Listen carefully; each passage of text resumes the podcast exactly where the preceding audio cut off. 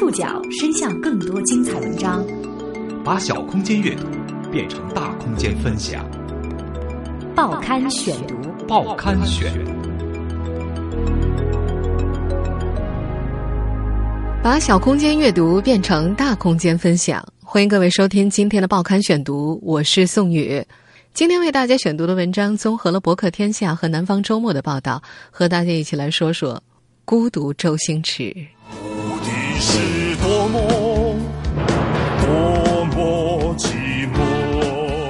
这首带有恶搞气息的《无敌》，是周星驰电影《美人鱼》的插曲，歌词一语成谶：无敌是多么的寂寞。仅用十二天，他就超越《捉妖记》，登顶内地影史票房榜第一位。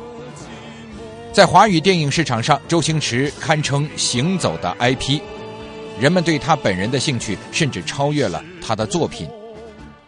报刊选读今天为您讲述《孤独》，周星驰。无敌是多么多么空虚。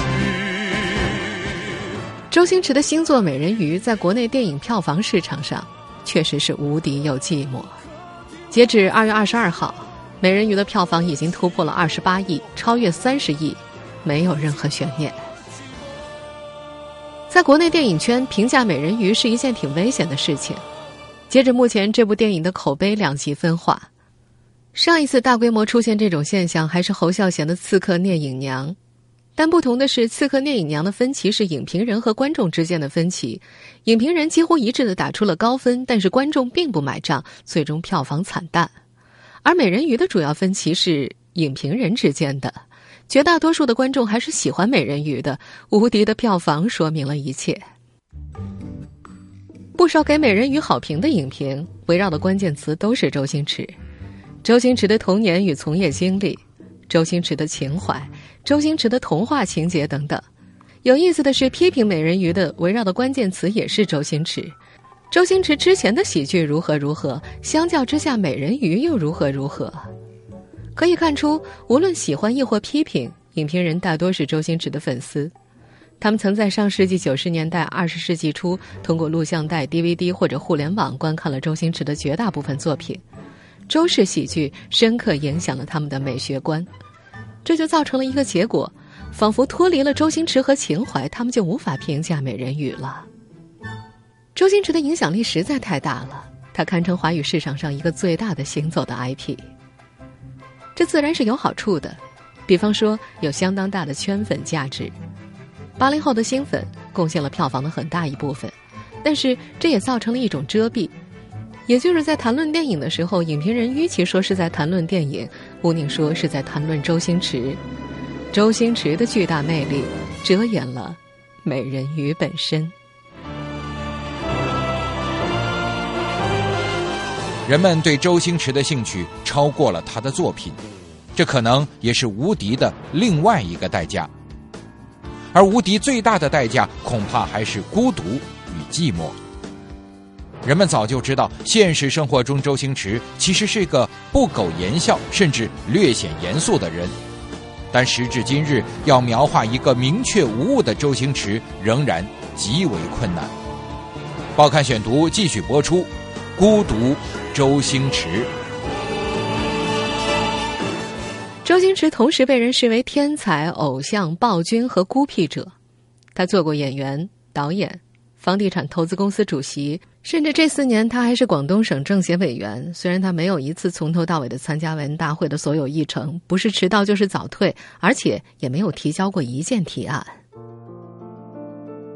这是一个如此矛盾的人，他通过喜剧表演塑造一个时代的潮流，本人却在电视镜头前手足无措。他被专注和哈佛大学教授的学术论文反复剖析过，他自己却没有读过大学。坐在教授丛中，几乎一言不发，不知道怎么接话。他捧红了大量的电影演员，得到的尊称从星仔到星哥，最后变成星爷。到后来，这些受贿者却一个一个和他交恶，甚至公开借助媒体抨击他。要是搜索一下和周星驰不和的明星名单，你会看到一大串大佬的名字。要说积怨最深的，还是向太、陈岚。早在2014年，他就在微博上隶属周星驰的五宗罪。作为电影大佬向华强的老婆，陈岚在娱乐圈也是响当当的人物。《美人鱼》的票房飘红之后，她再度跳出来向周星驰开炮，骂票房造假，骂他是咸鱼。和以往若干次面对争议时的反应一样，周星驰依旧保持沉默。我很孤独，英文怎么讲？I love you. I love you. 真的？I love you. 我们现在听到的这个片段出自周星驰和莫文蔚主演的《算死草》。他的成功和他表现出的孤独同样让人印象深刻。他的朋友和搭档田启文说：“周星驰像武侠小说里的孤独老人，让别人无法靠近。”他举了一个表现周星驰与人疏离的事例。星辉公司啊，曾经有位工作五六年的会计，但周星驰居然连对方的名字都叫不出来。他经常想太多别的事情，忽略了身边的人。另外一位朋友影评人宋子文说。周星驰的心里有壁垒保护自己，他没有派系，没有拢着一帮兄弟当大哥，他一直是孤家寡人，单打独斗，他一直很封闭。人们难免好奇，这个喜剧演员是如何成长为一个孤独巨人，如何用一颗心抵挡所有的心？他的秘密藏在往事里。与那看重座上客常满、尊中酒不空的成功者不同，他并不是一个愿意呼朋引伴的人。最极端的例证，也许是他二零零四年的生日。根据媒体报道，没有一个人为他捧场道贺，他自己喝酒直到酩酊大醉。事实上，周星驰关于朋友的定义，足以让大多数人望而却步。他在一九九二年说：“知心朋友啊，不用多，也不需要多。做知心朋友需要时间，要有考验才可以。我几个聊得来的朋友，起码都认识了十年或者以上时间。”两年后，这个正当红的演员又这样剖析自我。他相信没有太多人会喜欢他的为人。二十多年之后回看，这句话有种一语成谶的宿命感。时间已经证明，并且将继续证明他的准确。他不擅长交往，可以说畏惧交往。朋友宋子文眼里的周星驰，无论跟多熟的人开玩笑，也会很紧张的先盯着对方的眼睛看他的反应。他把自己想得很卑微。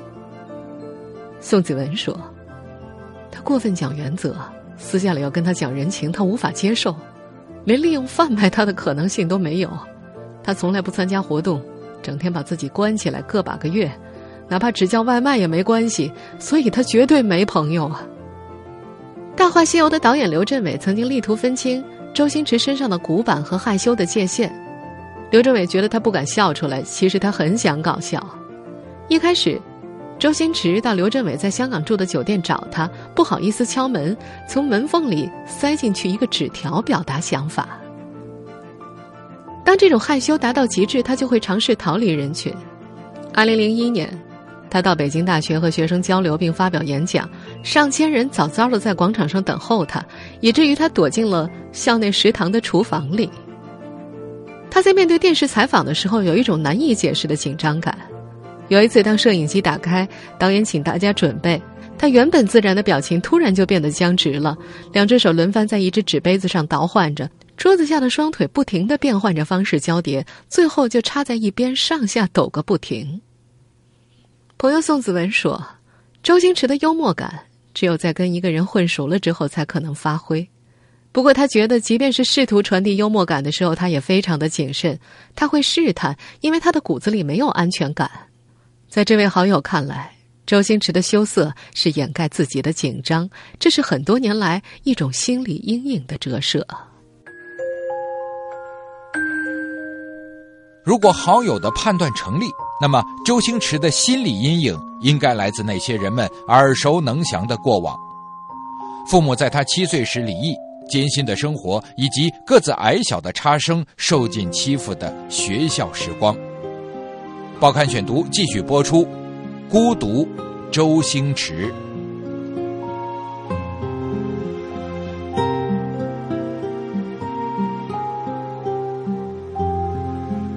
周星驰从小到大都很安静，他的妈妈林宝儿对此印象深刻。林宝儿曾经写文章回忆儿子，总是情愿站在窗旁看两个小时的街景，盯着来来去去的人观察猜测他们的职业，但十问九不应，以至于最亲近的人也无法了解周星驰的内心世界。周星驰解释，他不愿意说，只愿意做，因为别人不会听你说什么，而会看你做什么。同样，他也是通过别人做什么来判断，不太听他说什么。母亲林宝儿说：“儿子从小就习惯什么都放在心里，只看只听不说，这有时会带来长达几十年的隐秘伤痛。”周星驰有两个姐姐。每次在那间拥挤的木板房里吃饭，林宝儿会把为数不多的肉夹给周星驰。他发现，并不是很能吃肉的周星驰，每次会把剩下的肉放在嘴巴里咬一下，还有一次把整块鸡腿扔到地上。失望的母亲打了他眼中自私的儿子。二零零一年，在凤凰卫视的一个节目里，母亲提到这件事，周星驰解释说，因为母亲很少吃肉，只会偷偷吃掉他们剩下的，他才故意把肉弄脏。在那档节目里，两个人抱头痛哭。在周星驰入行之后不久，母亲林宝儿接到过一个圈内有势力的人打过来的电话，对方大爆粗口，问他是怎么教儿子的。对方说想跟周星驰吃顿饭都那么困难，怎么那么不给面子？时至今日，周星驰仍然无法在公众场合表现的自如。他清醒的看待自己受到的欢呼。他说：“每个明星都是那样的，自己没有什么特别的。”他参加媒体和大学生的论坛非常紧张，不知道该说什么才好。他怕自己说错话，主动示弱。时光如果倒回到多年以前，他会这样形容自己的内心世界：掰着手指头，算计着自己什么时候才算长大，最好长得高大健壮一点，不被其他的小孩子欺负。有点力气，也好到社会做事赚钱养家。如今的他就有些像电影《食神》里的史蒂芬周，低调但是受万人敬仰。他可以掷下上亿元购入豪宅，但是他并没有成为人们心目中那个掌控一切的人。他甚至不愿意去看自己拍的电影，因为他很怕看到别人的反应。尽管如此，他仍然是个无法忽视的存在。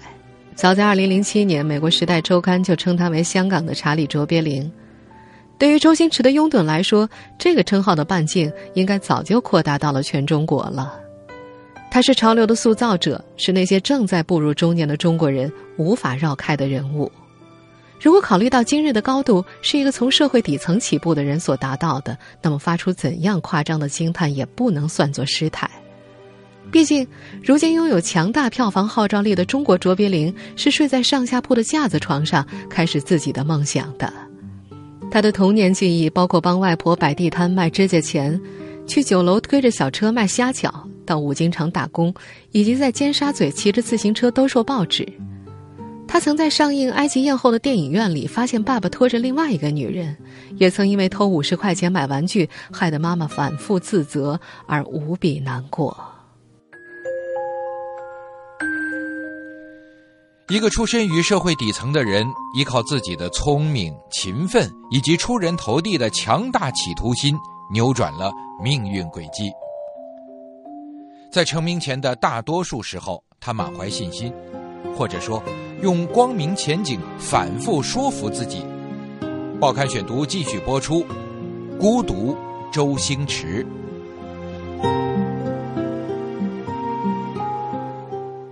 周星驰的好友梁朝伟回忆说：“周星驰曾整天发白日梦，幻想成为大明星。在他和梁朝伟一起在香港艺人训练班学习之前，两个人曾一起拍过一个八分钟的短片，那都是周星驰的主意。梁朝伟说自己当时对演戏并不开窍，在那个短片里，周星驰既当导演又当演员，梁朝伟只是演员。故事主要讲的是好人和坏人在山上打架，最后好人获胜了。”周星驰安排梁朝伟演坏蛋，最后梁朝伟演的角色被周星驰演的好人无情的打死。那个时候，梁朝伟只是周星驰的伴角。有点讽刺的是，半角很快功成名就，在主角还跑龙套混盒饭的时候，就开上了豪车了。不过，即便是在无限混日子、跑龙套毫无前景的时候，周星驰也要用庞大的理想来激励自己。那个时候，他每天很早就起床，洗脸刷牙的时候会对着镜子喊加油，幻想有一天自己成为主角，要让所有人见识到自己很拽的样子，在某天拿个什么什么奖，好让所有人都为自己报个好。但与此同时，他的自尊不得不反复接受践踏。多年之后，周星驰把自己刚入行时的遭遇，拍成了一部电影《喜剧之王》。你这！呃，其实呢，我是一个演员。这部电影的票房是失败的，但是也打动了无数喜欢周星驰的观众。片中男主角尹天仇对女主角柳飘飘说：“喂，我们真的在这听这死跑龙套的胡说八道啊！”小姐，如果你一定要叫我跑龙套的，你可不可以不要加一个“死”字在前面？这一幕让荧幕前的人们放声大笑，但是对周星驰来说却是苦涩的回忆。他曾经对好友宋子文描述那段经历：混得很差劲，不得不为了多赚几十块钱四处等候差遣，为了生计着想，学着很油条的样子跟人家插科打诨磨嘴皮，为了死尸的一个角色浪费一生口水争取。失意的经历不止于此，有段时间他主持一档少儿节目，有报纸刊文讲他只适合主持儿童节目，不适合在娱乐圈发展，他就把报道剪下来贴在床头，以此来勉励自己。多年之后，他成了主角，成了导演，他还是喜欢将自己描述为一个跑腿的、一个善于听从别人意见的人。他说：“他们不说，自己作为导演就完了。”但是与他合作过的人对此并不认同。旧日伙伴批评他不好相处的声音反复出现，而其中提到最多的就是他脾气火爆，经常在片场骂人。我是一个在工作的时候，呃，很认真的人，但是有时候你知道，你认真的时候呢，就会有人不高兴。认真为什么会引起不高兴？譬如说拍戏，你一个镜头你就 NG 了一百次呢，这个你看有没有人不高兴呢？当然会有人不高兴啊。哇，你干嘛？你这你是你有问题啊？你是那么麻烦啊？即便他的昔日朋友田启文在为他辩护的时候，也不得不承认他会对熟人发脾气。与周星驰疏远之后，田启文在一次接受采访的时候说：“如果他不关心你不疼你，干嘛要这样？明白的人要清楚为什么，要看是个什么情况、什么环境、什么状态，他骂什么。”这样的情景很容易让人回忆起作为小人物的周星驰，为了一个龙套角色，不得不跟在产物后边反复说这些肉麻话的时代。骄傲沉默的周星驰以献殷勤、扮乖巧来积攒机会，有时只为了得到角色，有一两句对白，或者只有那么一点肢体动作。他不得不忍受在导演面前谈论演技时换来哄堂大笑的结局，不得不殷勤地对一位大哥讲话，甚至不得已拍了几下马屁，说了许多他喜欢听的话来讨好他。然后听到这位大哥跟在身边的助理导演以及场务说：“这个人怎么跟一条狗一样？”然后回到家里偷偷的流泪。人们总是能够轻易地从周星驰的身上看到很多过往生活的痕迹，最明显之处在于他乐此不疲地将自己的人生经历揉进电影。不管是少年时代邻居里深藏不露的武林高手，繁华酒楼里谄媚的店小二，还是那些面对挫折坚强不屈的英雄人物，他说这都是自己的经历。人们很难知道周星驰在电影行业的最初遭遇怎样影响了他现在对待别人的态度，是使他对待别人的态度更好，或是更差呢？报刊选读继续播出，《孤独》，周星驰。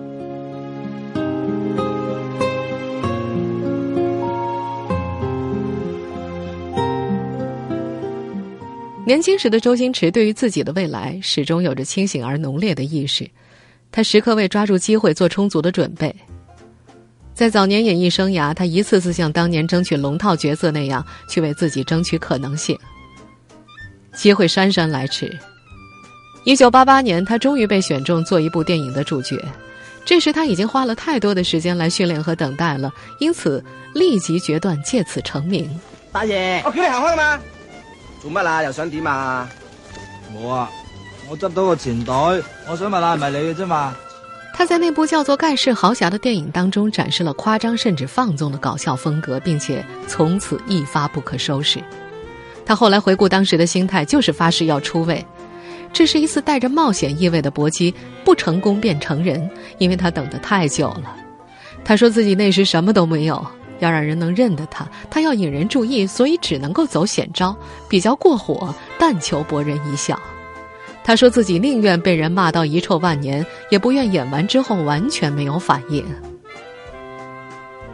那部电影确实火了，他剧中的台词成为当时香港人的口头禅。这份成功可以说是从艰难和冒险当中求来的，这巨大的成功则让他得以用幽默的力量影响他周围的世界。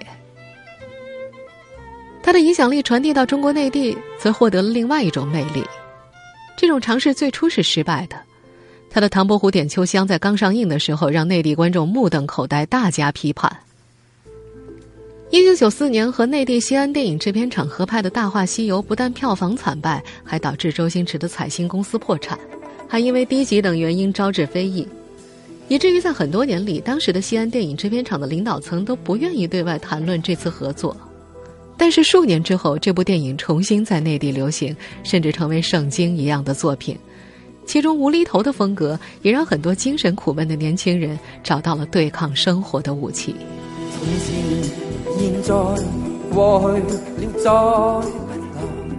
在周星驰刚刚走红的年代，香港还没从一次经济萧条中恢复。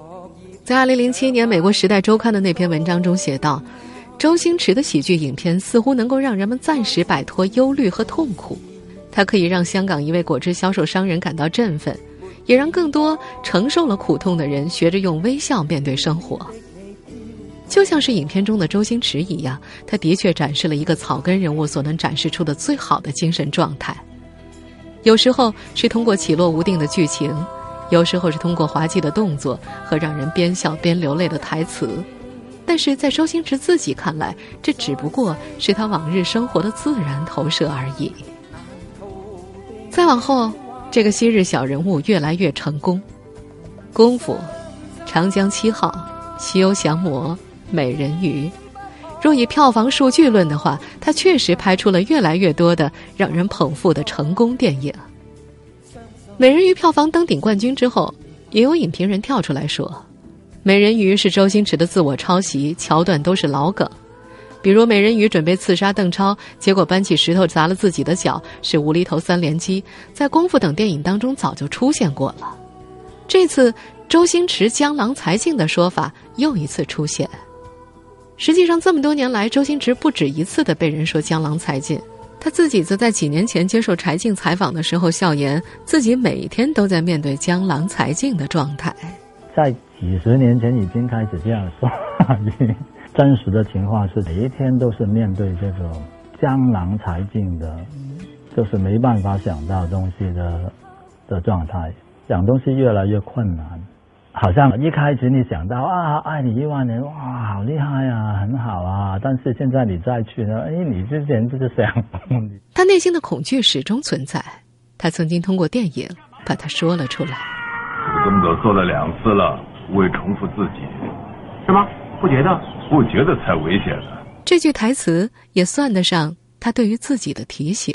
电影的最主要就是创意，创意的意思其实就是要新鲜，是新的东西。我们暂时无法得知讲究创意和新鲜的周星驰会不会认同《美人鱼》是种自我抄袭。客观来说吧，这部电影没有让人惊艳。也并不太令人失望，它是一部合格的类型片，只是周星驰过往所积累的个人魅力，远远在这部电影之上。